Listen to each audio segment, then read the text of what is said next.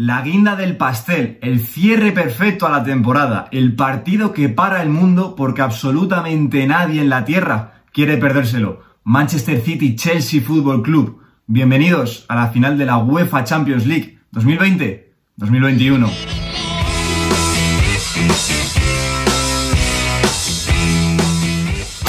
Muy buenos días chicos, como siempre digo, bienvenidos un día más al canal. Ya llegó, ya la tenemos aquí, por fin podemos disfrutar un año más de una nueva final de la UEFA Champions League. En unas pocas horas, Manchester City y Chelsea Football Club se enfrentarán para hacerse con la corona del fútbol europeo. Los Sky Blues intentarán levantar por primera vez en su historia la orejona en la que es su primera final en esta competición. Y por su parte, el conjunto del Bridge intentará sumar una nueva Liga de Campeones, la segunda, a sus vitrinas. Si bien son dos equipos que no tienen absolutamente nada que ver, ya cuando desarrollaremos el vídeo lo veremos, pero son dos equipos que han pasado por momentos similares a lo largo de la temporada, sobre todo porque son dos equipos que tuvieron un inicio más que dubitativo, pero que de diferente manera han sabido reponerse a esa situación y han llegado hasta aquí, hasta la final de la UEFA Champions League. Sea como sea, el pasado es pasado. Ambos equipos han llegado hasta aquí y para mí merecidamente, ya que son dos de los pocos equipos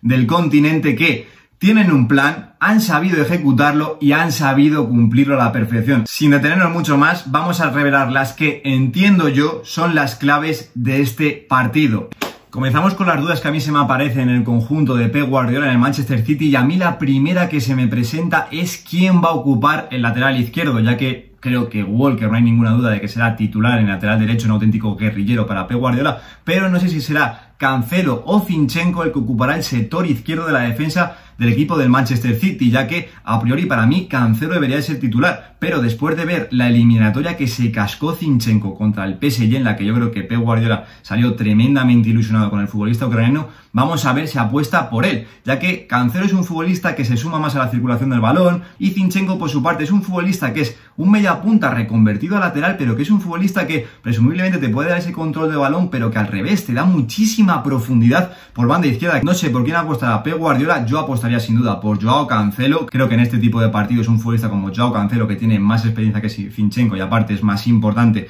en cuanto a control, luego ya si quiere revolucionar un poco más el partido, puede sacar a Zinchenko, pero creo que de inicio yo apostaría por Joao Cancelo. Y muy relacionado con esta duda que a mí se me presenta en el lateral izquierdo, se me presenta la duda en el pivote defensivo, si jugará Rodri o Fernandinho. A priori creo que todo el mundo dará a Rodri como titular, pero a mí se me presenta la duda ya que Fernandinho, al igual que Zinchenko, se hizo un auténtico partidazo en el Etihad Stadium contra el PSG. Creo que Fernandinho es un futbolista que le mete muchísima más intensidad, más rocoso en el centro del campo y que es un futbolista que en este tipo de partidos es muy importante. Pero ¿qué pasa? Que Rodri Hernández es un futbolista que le da muchísimo más control. Por eso creo que si Cancelo es finalmente el que actúe como lateral izquierdo, creo que Pep Guardiola puede apostar por Fernandinho en el centro del campo para hacer un poco más de ruptura, un centro del campo más rocoso y enfrentarse a ese centro del campo que es a un auténtico muro como es el de Thomas Tuchel. Luego ya veremos qué acaba sucediendo, pero a priori yo contaría con la presencia de Fernandinho en el 11. Y por su parte, a mí la primera duda que se me presenta en el conjunto de Thomas Tuchel del Chelsea es quién ocupará los sectores derechos de la defensa, tanto el central derecho como el carril derecho.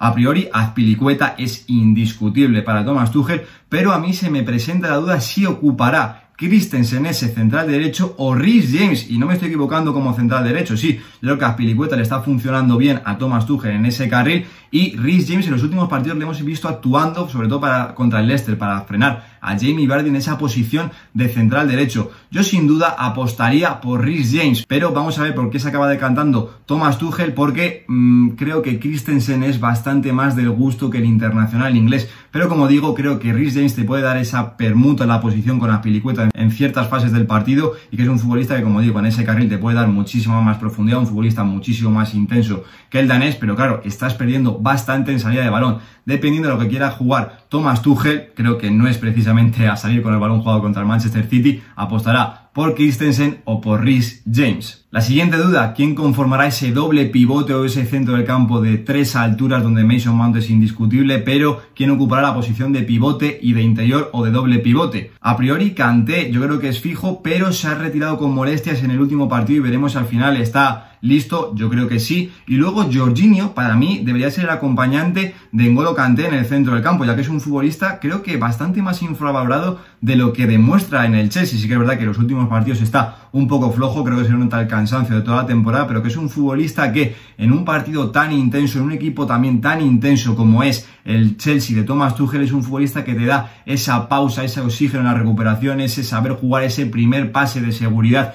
muy importante cuando recuperas el balón y que creo para mí es un futbolista bastante más imprescindible de lo que la gente piensa. Así que yo apostaría por Jorginho y Engolo Kanté. Y ya para cerrar, como no, la delantera, lo que le viene trayendo un dolor de muelas a Thomas Tuchel impresionante. Yo lo tengo claro, apostaría por Timo Werner, titularísimo para Thomas Tuchel, que si bien está fallando mucho, creo que es un futbolista que se está criticando de más, es un futbolista que es su primer año en, Inglaterra después de salir de Alemania y que creo que tampoco lo ha hecho demasiado mal como se está pintando, como digo, apostaría por él y a su lado por Key Havertz, que es un futbolista que yo lo estoy viendo bastante bien en los últimos encuentros, es un futbolista que si bien es bastante frío, le está metiendo muchísima intensidad a los partidos últimamente y que es un futbolista que sabe jugar muy bien, se asocia muy bien con sus compañeros y que luego aparte creo que te puede dar más cosas, sobre todo eh, de cara a las segundas partes, quiero decir, si apuestas por Timo Werner y Pulisic como titulares, te estás quitando una bala del banquillo como la del norteamericano para romper el partido, tanto si vas perdiendo para revolucionar ese partido, como sobre todo si vas ganando para atacar esos espacios. Por eso yo creo que apostaría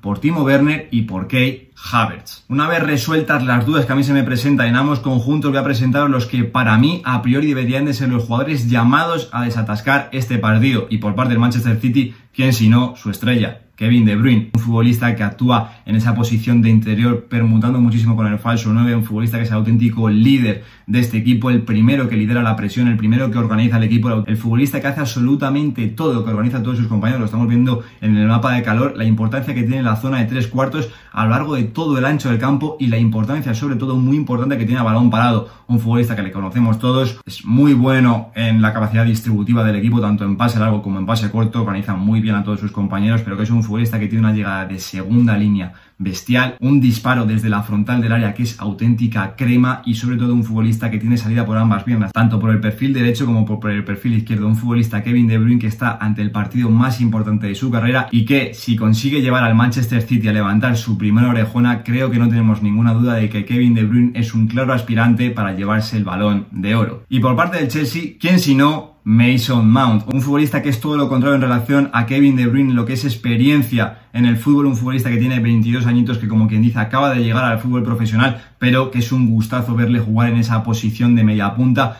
tirándose tanto al costado derecho, sobre todo al costado izquierdo, que es un futbolista que para mí me tiene completamente enamorado, futbolista que juega muy bien entre líneas, recibe muy bien y se gira muy bien, lo vimos en ese gol contra el Oporto, cómo se gira en esa posición de tres cuartos y define al palo largo, un futbolista que se asocia muy bien con sus compañeros, que tiene una visión de juego brutal, pero que además le mete una intensidad a cada acción sobre el terreno de juego bestial. Para mí, Mason Mount, si bien creo que no se le puede exigir sobre todo que sea el líder de este Chelsea en este tipo de partidos, porque es un futbolista, como digo, que está muy verde en este tipo de partidos, creo que es un futbolista totalmente descarado, que no le van a pesar jugar este tipo de partidos, lo hemos visto durante esta temporada y sobre todo en los partidos de Champions contra el Real Madrid, lo hemos visto que no le ha pesado para nada jugar contra un equipo de las entidades del equipo de Concha Espina, y para mí, creo que si el Chelsea tiene que agarrarse a algo, tiene que ser a las diferencias que puede marcar el internacional inglés en este partido. Una vez presentados ya los que para mí deben de ser los dos futbolistas que desequilibren la balanza para uno u otro equipo, voy a presentaros los que serían para mí los 11 futbolistas que yo dispondría en el terreno de juego tanto en uno como en otro equipo.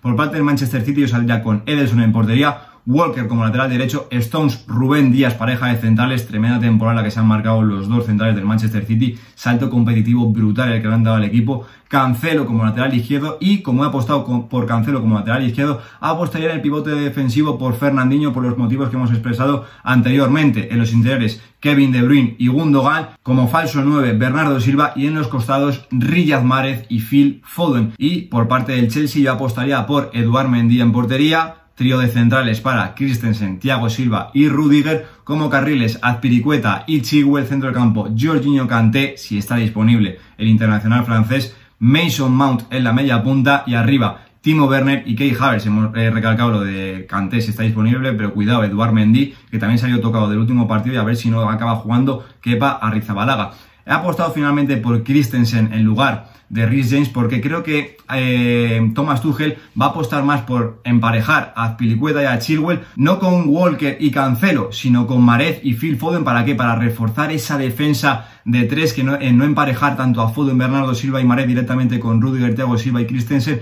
en uno para uno. Porque, aparte de emparejar a esos tres en la línea de atrás, creo que el Manchester City crearía muchísima superioridad en el centro del campo con la recepción de Bernardo Silva en ese falso 9, Gundogan, Fernandinho y Kevin De Bruyne. Creo que ahí el Chelsea sufriría mucho y por eso creo que Azpilicueta y Chilwell van a emparejarse con Marez y Foden y no con Walker y con Cancelo. Y por eso creo que Azpilicueta será titular en ese carril derecho para frenar a Phil Foden y no lo será Rhys James en ese carril y Azpilicueta en el central derecho. Hasta aquí mi análisis de lo que entiendo que son las claves de este enfrentamiento. Lo hemos repasado tanto con las dudas que a mí se me presentan de diferentes piezas en los dibujos de ambos conjuntos. En segundo lugar, hemos repasado tanto a Kevin De Bruyne como Mason Mount, los jugadores que para mí están llamados a desequilibrar este partido y he presentado los que para mí son los 11 que creo que podrían presentar tanto Pep Guardiola como Thomas Tuchel. Me he arriesgado un poco más en el, en el de Pep Guardiola apostando por Fernandinho en ese centro del campo. Veremos finalmente si una apuesta por Rodri Zinchenko o incluso Rodri Cancelo apostando por muchísimo más control. Y por parte del Chelsea creo que ha sido un poco más conservador. He apostado por las piezas, sobre todo por el último 11 que le funcionó contra el Real Madrid, que para mí hizo un auténtico partidazo y que le funcionó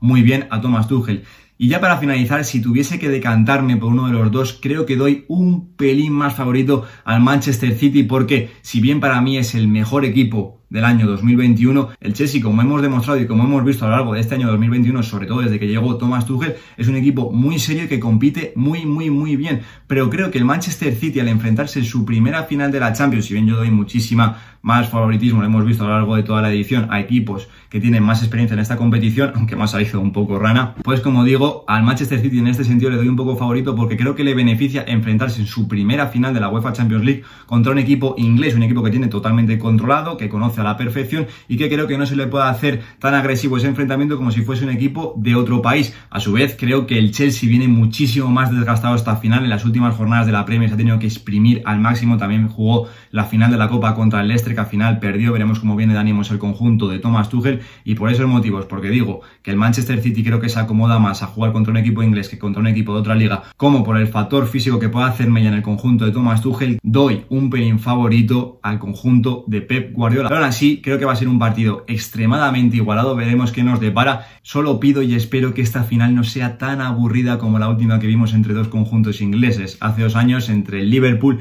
y el Tottenham, ya que fue una final tremendamente aburrida. Creo que no va a ser así porque el Manchester City y el Chelsea son dos equipos que entretienen muchísimo al espectador y que, como digo, creo que nos van a hacer disfrutar muchísimo, o eso espero, en esta nueva final. Esperemos que este partido esté a la altura del último y el más importante partido de la temporada. Yo por mi parte nada más, lo dejo aquí. Un saludo.